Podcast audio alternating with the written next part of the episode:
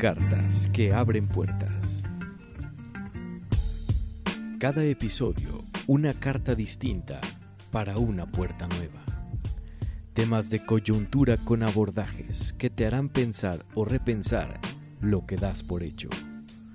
Un montaje y desmontaje de lo que es, desde distintos enfoques, porque las cosas siempre pueden ser de otra manera.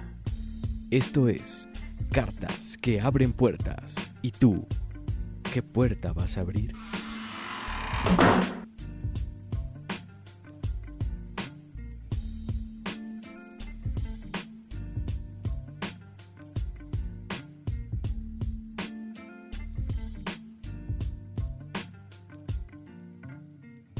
Amigas, amigos, una emisión más de Cartas que abren puertas. Hoy tenemos un tema que a mí me flipa demasiado, dirían eh, nuestros hermanos españoles. Me llena demasiado, me, me, me, pone nervioso. Entonces, por ahí si me equivoco y me traigo en las palabras, es el tema, es que me toma el tema, literal lo padezco.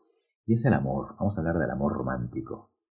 Yo sé que al amor no hay que pensarlo, sino al amor hay que hacerlo, pero vamos a darle vueltas, como se hace en filosofía vamos a deconstruir y vamos a, meter algunos mitos que ocupaban los griegos para, para hablar del amor, del nacimiento de Eros y de Afrodita como los dos grandes eh, protagónicos del amor desde, desde la Grecia antigua. Pero antes de empezar, empezar esta deconstrucción, acuérdense de seguirnos en Facebook como Cartas que abren puertas, en mis redes personales, tanto en Facebook como en Instagram como en Twitter, Gabriel de la Vega. Y le dan en la lupa Gabriel de la Vega y por ahí voy a estar. Denle un like y acuérdense de compartir este, este podcast, porque de todos cojeamos en ese sentido, entonces no se puede no amar. Con eso voy a empezar. Y además con una, una pregunta, ¿para qué sirve el amor? ¿El amor realmente tendrá una utilidad? ¿O el amor es la búsqueda? fíjate bien cómo lo describía Sócrates. Amamos lo que nos hace falta y cuando lo encontramos, lo queremos para siempre. Sin embargo, aquí hay otra figura. Si amamos lo que nos hace falta, estamos hablando de una carencia, estamos hablando de deseo. ¿Y qué pasa cuando este deseo realmente se, se obtiene por completo? ¿Ya no hay búsqueda? ¿O es esa búsqueda eterna? Y realmente estaría padre si en alguien, ya sea hombre o mujer, eh, eh, eh, no les digo que me trago, bancáramos esta búsqueda, porque ese, ese otro muta todo el tiempo. Entonces estaría padrísimo que nosotros estuviéramos en esa búsqueda eterna, en esa búsqueda de la búsqueda para encontrar algo que nos hace falta. Sin embargo, también nos pone en un dilema de estar vacíos. ¿Y por qué si el, amor es búsqueda, por qué nos vaciamos o por qué estamos vacíos? Y otra pregunta bien a colación. ¿El amor nos llena o nos vacía? ¿A quién llena y a quién vacía? Y ojalá fuera realmente un acto equitativo, equilibrado, en donde los dos nos llenáramos y los dos nos vaciamos por igual, en un equilibrio entre dar y tomar. Ese sería lo primordial. Sin embargo, cuando hablamos del amor o para qué queremos una pareja o para qué sirve el amor, eh, eh, solemos decir algo parecido a el amor me completa, me llena, me realiza. Sin embargo, ese me no es otra cosa más que priorizarte a ti ante el otro, ser tú primero y el otro viene después en esta definición con esta variable del amor como fusión. Sin embargo, ¿quién fusiona a quién? ¿Quién se come a quién? Decir, que el otro te llena, el otro se vacía, fíjate bien dónde está el otro. Entonces el amor ahora tiene un carácter totalmente utilitario del que yo me apropio al otro y cuando el otro aparece, yo me enojo, porque el otro es un otro. Entonces el amor ya no tiene que ver con esto místico, el faltante y el deseo, porque sería un acto totalmente de poder, un acto político, de ocupar al otro para nuestros fines, de llenar mis arcas para que el otro se vacíe, es decir, el amor como un acto económico también. Y es donde ya no nos gusta. donde todo el relato ya no se convierte en algo poético, sino es un relato eh, eh, lleno de política y economía. Y hacia allá va, ¿no? O sea, podemos deconstruir todo y podemos terminar en esos dos terrenos, pero vamos a darle más vueltas. Porque el amor es un relato, y un relato está lleno de más relatos. Y en nombre del amor se han hecho eh, unas atrocidades, ¿no? Por ejemplo, la guerra de Troya. ¿no? Y no importa que me diga Gabriel, pero es un mito. Sí, y también estamos eh, basándonos en mitos como Romeo y Julieta y, el Quijote y, toda esa cosa que no es real, es relato. Y simplemente cuando nos enamoramos o buscamos el amor, tratamos que nos pase algo muy parecido a los relatos. Y si no es de literatura, entonces es Hollywood. Y si no es Hollywood, entonces es la literatura. Y entonces así nos vamos, son esas historias fantasiosas, lo que es todo, esa búsqueda, ese deseo, esa carencia, esa errancia, esa sensación de sentirse superhéroe cuando uno está enamorado, es decir, relato. mencionaba Troya.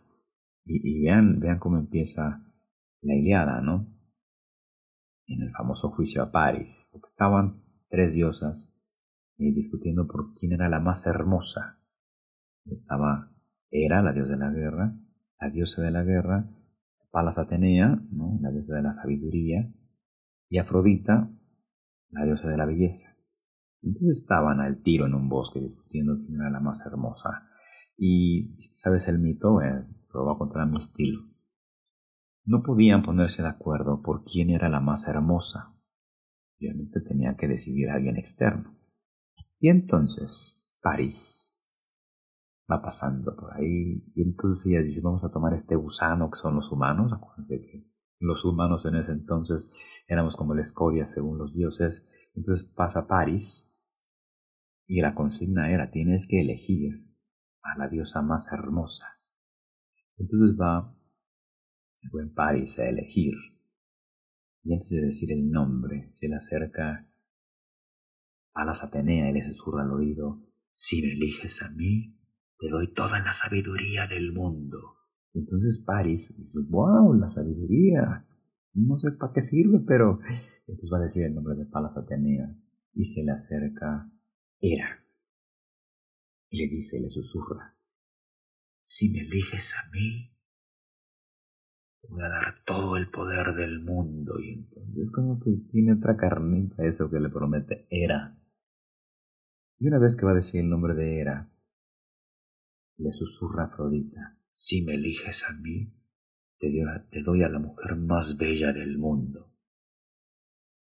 Y adivinen qué elige el buen Paris, este joven exacerbado en sus funciones genitales.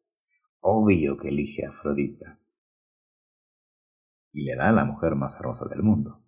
Sin embargo, no le avisa que esta mujer está casada, y además está casada con el rey más sanguinario de toda Grecia, el rey Agamenón. Y de ahí se vuelve, según el libro, eh, la guerra más, más sangrienta de toda Grecia.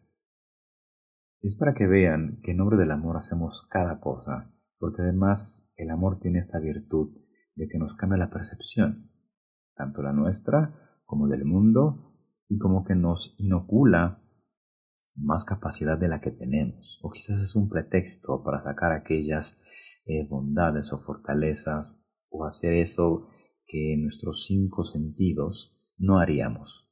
Fíjense qué bonito. ¿Y, quién no ha hecho grandes cosas? Ahí están los, los poemas a de Petrarca, ¿no? Dice que pasó alguien, ¿no? Estaba Petrarca en el mercado y de repente pasó alguien con el, con el cabello, el cabello largo, le hace ¡fuash! Entonces Petrarca, ¿no? Eh, huele los cabellos, las feromonas, ahora diríamos. entonces se enamora totalmente. Y nunca más vuelve a ver. La vuelve a ver, pues. entonces el pretexto de esto fue que le escribió N cantidad de poemas, se llaman poemas a Laura. Y Petrarca realmente necesitaba estar enamorado o fue el pretexto para escribir. Es decir, nosotros cuando hemos hecho grandes obras en nombre del amor o por la otra persona, el amor es un pretexto el amor te toma para que tú puedas sacar esas cualidades, esas habilidades, esas bondades, ya sea para hacer obras maestras o para demostrar algo que tú no sabías que podías hacer hacia alguien, en esa desapropiación. Y eso también tiene el amor, que el amor también puede verse como desapropiación. El amor duele en ese sentido, porque entre más das, más quieres demostrar al otro o a la otra que lo amas totalmente. Y sin embargo corres el río de quedarte vacío, de vaciarte. Entonces, ¿qué pasa si el otro no te da bola o no te corresponde? Es aquí donde figura, pero yo no te pedí tanto. Sí, pero te lo quise dar todo. Pero yo no te pedí tanto. Yo solo te puedo dar esto. Entonces fíjese cómo el amor tiene que estar desequilibrado también. Pero una vez que encuentra el equilibrio también se pierde. Es como la trampa del amor, ¿no? La telaraña del amor le llamo yo. Porque entonces, como mencioné hace rato, el amor nos toma y también uno no decide a quién amar. Uno no puede no amar. Esa es como la paradoja. ¿sí? Cuando amamos queremos que el sentimiento dure para siempre. Pero nada es infinito, gente. Todo termina, todo caduca, todo evoluciona. Y no podemos estar todo el tiempo en el faltante, en el deseo constante. Uno por la temporalidad, y si le metes más neurociencia, pues también, o sea, uno se empieza a desensibilizar y la dopamina, la dopamina ya no es la misma.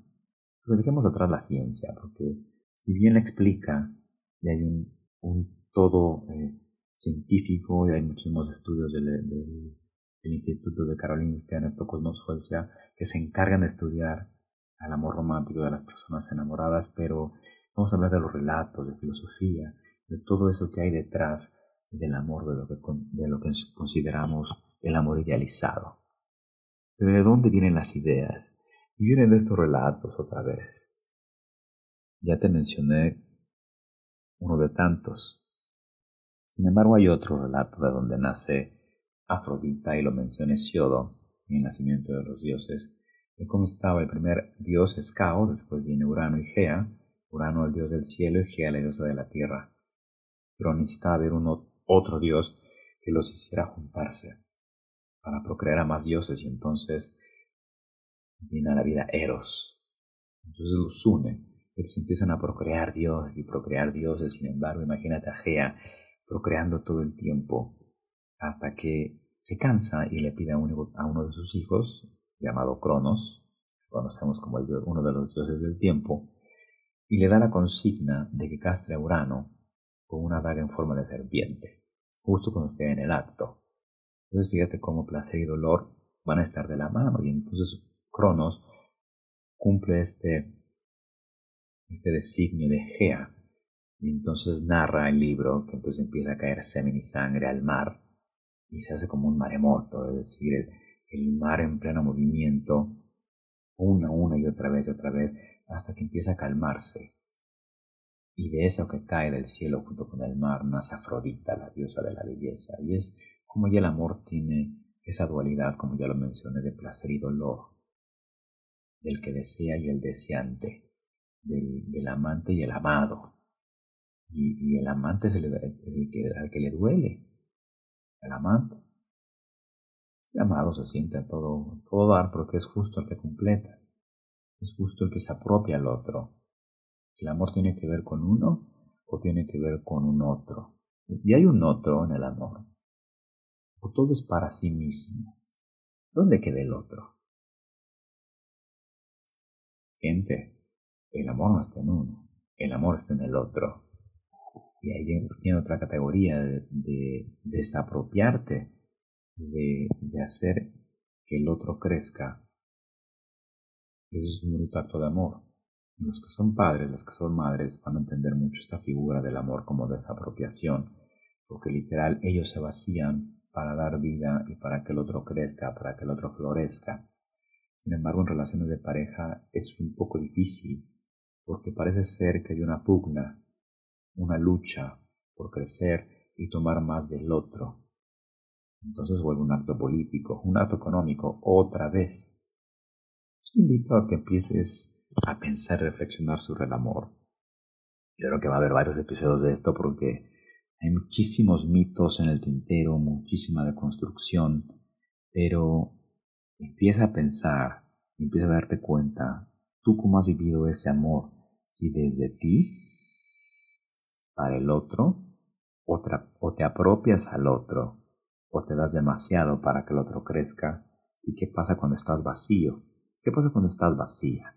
¿Y qué pasa cuando tomas demasiado del otro o de la otra? ¿No?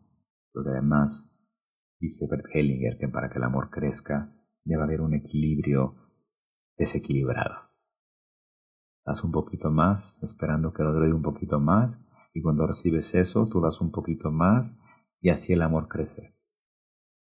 Y es como decían, que Eros crece cuando pasión está al lado, su hermana pasión, ¿no? Esta bella, eh, bella, bella figura, ¿no?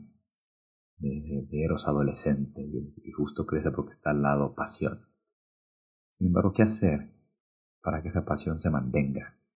Para que esa pasión mute, o para que ese deseo no se deje de desear. Te lo dejo de tarea. Comparte el podcast. Compártelo y vamos a seguir hablando del amor, porque es un tema inacabado. ¿Sí? Que además tiene que ver con el amor a la filosofía. Y ahí viene filosofía. Amor a la sabiduría. Por eso te lo dejo en otro podcast. Cuídate mucho. Acuérdate de compartir, ¿no? Y contéstate, ¿el amor te llena o te vacía? ¿Y para qué sirve el amor? Vamos a pensarlo en más episodios. Cuídate mucho. Bye bye.